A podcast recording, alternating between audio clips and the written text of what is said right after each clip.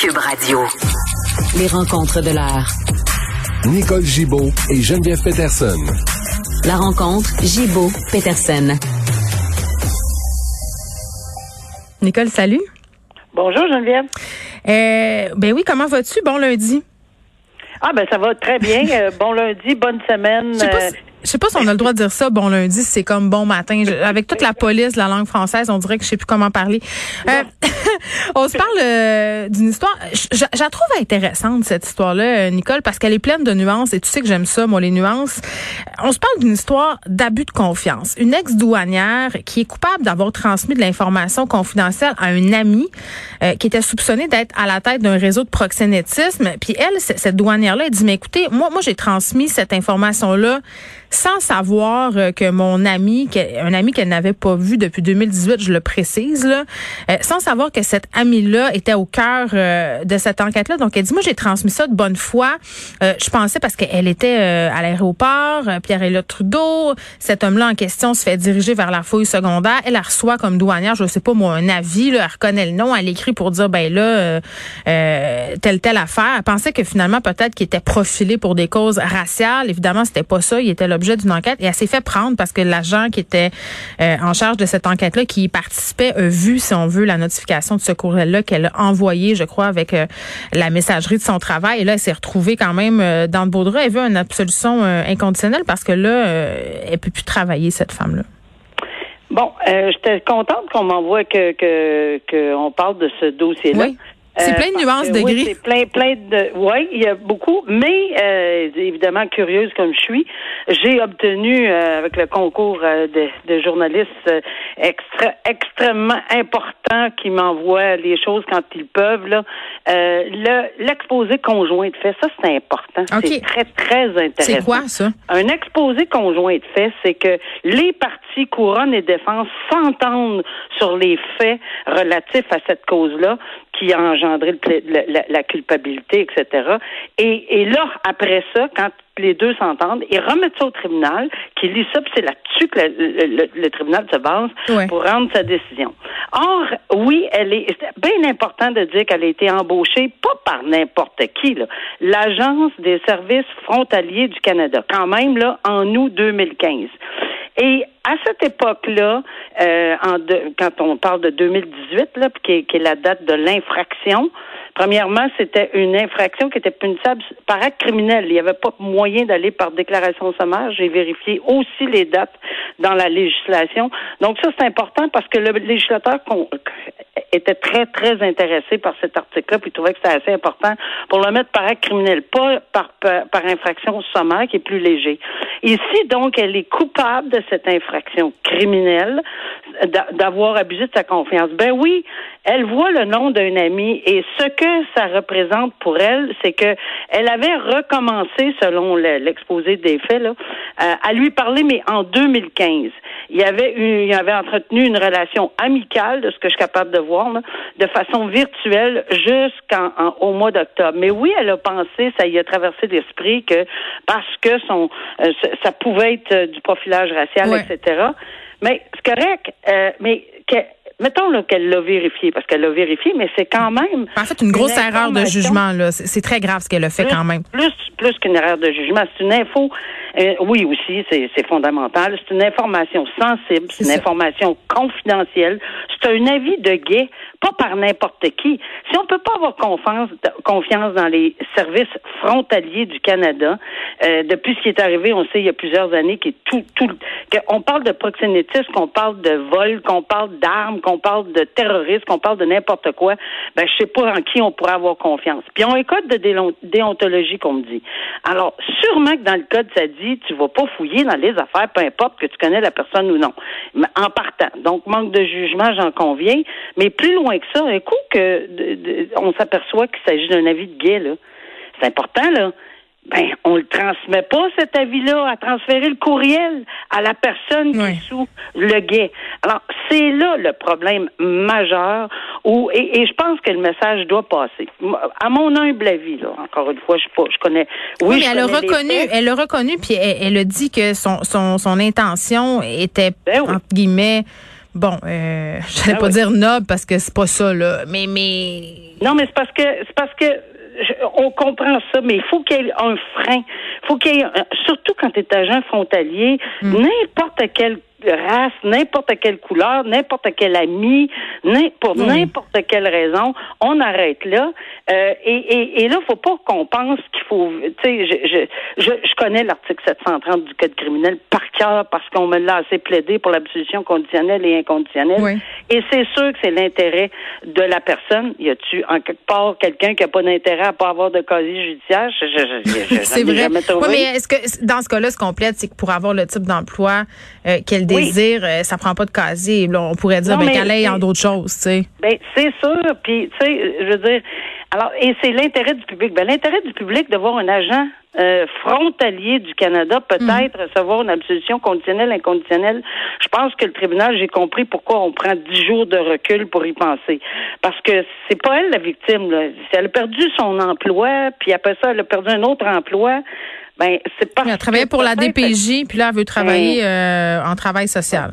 Peut-être que euh, c'est parce qu'elle a commis un geste que ça se peut pas que tu saches pas comme agent frontalier que tu transfères pas un courriel Hmm. transféré là c'est pas c'est pas c'est pas des farces là.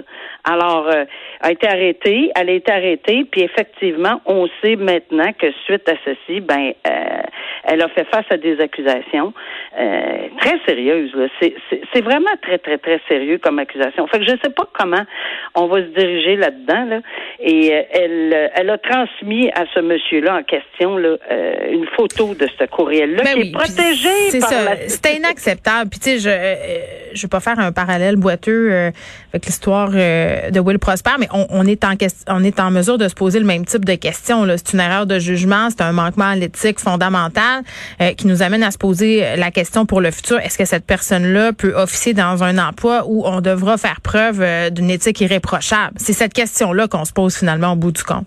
Ouais, mais là c'est plus que ça. C'est un. Ben, je, je dis pas que c'est pas plus ou moins. Je veux pas. C'est pas là-dessus que je m'en vais, mais mais effectivement ici on fait face. Il y a clairement un article au code criminel Oui. 122 du code criminel et elle est coupable. Maintenant, euh, comme je dis là, quand tu vois que c'est un, un, un avis de Oui. quand, quand tu as vu tout ça, t'arrêtes. T'arrêtes, tu transfères pas un courriel. Le courriel qui est protégé par, euh, par euh, évidemment l'Agence des services frontaliers du Canada, c'est tellement dangereux. Euh, il est protégé ce courriel-là, on le sait, on en reçoit tous les jours des attention, le courriel est protégé. Moi, j'ai j'ai comme une sainte horreur de partager ça, puis je me dis, ça n'a pas de bon sens, on peut pas faire ça. Bon, voilà. Alors, c'est, c'est, on verra, mais je, je- en tout cas, une absolution inconditionnelle. On s'est peut-être euh, poussé un peu le bouchon. Beaucoup. OK, je comprends, je comprends ta position, Madame Gibault. OK. Euh, on se parle euh, encore une fois de la réforme du droit familial qui englobe toutes sortes de sujets, toutes sortes de thèmes. Souvent, on s'en est parlé là, en ce qui est trait aux séparations des parents, le patrimoine familial, etc., etc. Là, c'est Simon Jolin Barrette qui souhaite euh, s'a- s'attarder, en fait, à s'attaquer au euh, dossier des mères porteuses. Puis ça, c'est toujours un sujet un peu comme, tu sais, le, mère porteuse, ou là, on a tous vu des films, puis on s'imagine une sorte d'affaires. Tu sais, c'est- c'est comme un, un truc intriguant, là. Euh, là, je veux juste dire là, qu'en ce moment, là, parce que moi, je me posais la question, mais c'est quoi la, la situation en ce moment au Canada? C'est quoi la loi? Ces Euh, contrats-là sont illégaux. c'est ça, mais tu as le droit de porter l'enfant de quelqu'un d'autre. Canada, là. Attention, Ouais. on parle au Québec. Oui, mais au Canada, là, tu peux, la gestation pour autrui n'est pas criminelle, puis, tu sais, ça est fait à titre gratuit. Donc, est-ce qu'on s'en va vers ça?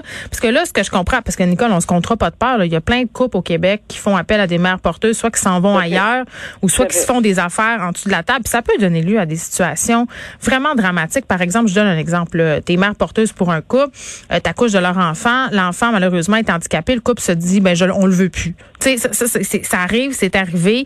Euh, ça se fait, là, fait qu'autant mieux l'encadrer, cette pratique-là, non? Ben non, je suis entièrement d'accord. Il n'y a, même pas de doute là. Il y a même pas de doute qu'il faut l'encadrer. Et c'est sûr que quand on parle, de- on parle d'une réforme de droit familial, mais moi je suis pas certaine que j'ai pas entendu parler d'une réforme en droit familial toute ma vie. je, je, je- n'a pas de bon sens. Je, depuis, vrai. euh, depuis toujours, on parle d'une réforme en droit familial. Là, on l'a compart- on a fait des compartiments, puis c'est excellent. Là. Je, je, je mets pas en doute là, le bon vouloir là, dans, dans ce dossier-là, mais parce qu'on a entendu parler de gouvernement, gouvernement, gouvernement. Ça fait 40 On ans qu'on fait- en parle. Ben, on a fait des études, on a fait des comités, les comités font des recommandations, qu'est-ce qu'on fait avec, on le sait.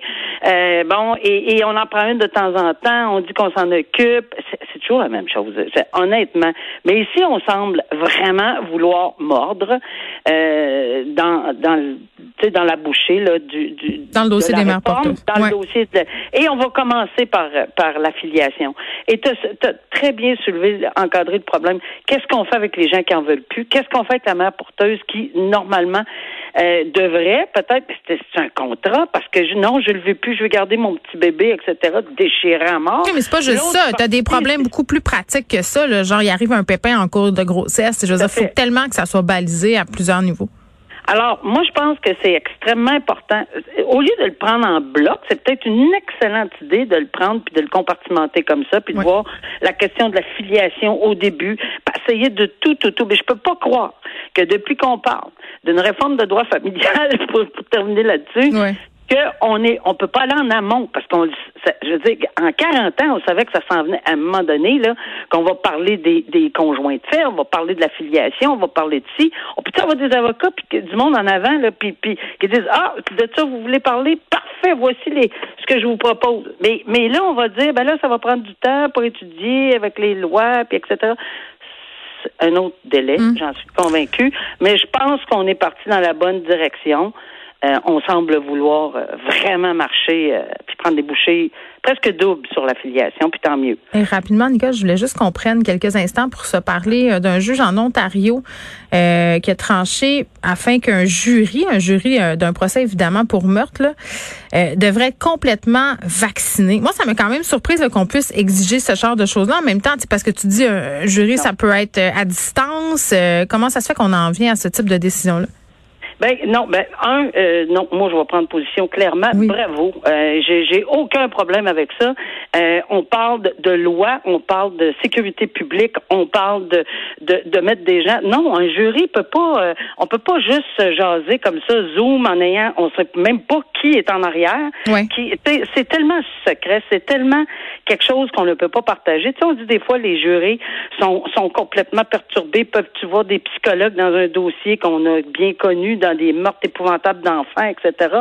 Ben non, euh, il faut que c'est parce que cette euh, cette relation avec des des des gens de l'extérieur, à l'exception d'aller retourner mm. souvent chez, chez, chez eux pour aller dormir. Mais on peut pas discuter, on ne peut pas avoir accès à des codes, à des documents. Donc, non, il faut qu'ils soient en présentiel. Et s'ils sont en présentiel, ben, je regrette, mais c'est un minimum pour la sécurité du public, les témoins, le juge, tout le personnel. C'est un grand respect. Je suis contente qu'un juge ait mis ses culottes et dise non, regardez là, moi là, j'administre ma salle, j'administre mes affaires et dans ma salle, je veux pas aucun contact avec des gens hmm. non vaccinés. Merci, bon. Très bien, c'est dit. Nicole, à demain.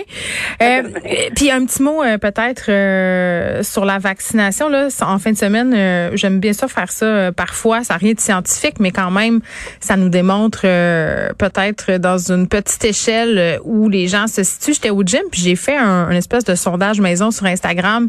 Est-ce que avec l'arrivée du passeport vaccinal le 1er septembre et la double vaccination, on devrait pouvoir enlever euh, son masque quand on se rend dans un gym. Et vraiment, c'était tellement serré. Là, euh, je pense que j'ai eu quelque chose comme 900 réponses. À 51 les gens m'ont dit non, on devrait quand même euh, conserver le masque à cause du variant Delta.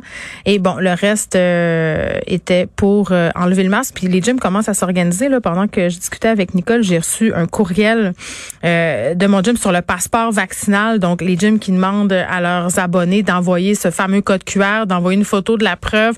Donc, ça commence euh, à s'organiser, il va falloir vivre avec le passeport. Je sais pas si ça va être repoussé par ailleurs là. Ça marche pas bien bien fort sur Android le passeport vaccinal. Paraît-il peut-être qu'il va falloir euh, hein, euh, Christian Dubé parlait de zone tampon de 15 jours pour s'acclimater. je pense qu'ils ont besoin peut-être de faire plus de devoirs le soir pour qu'on puisse mener tout ça à terme.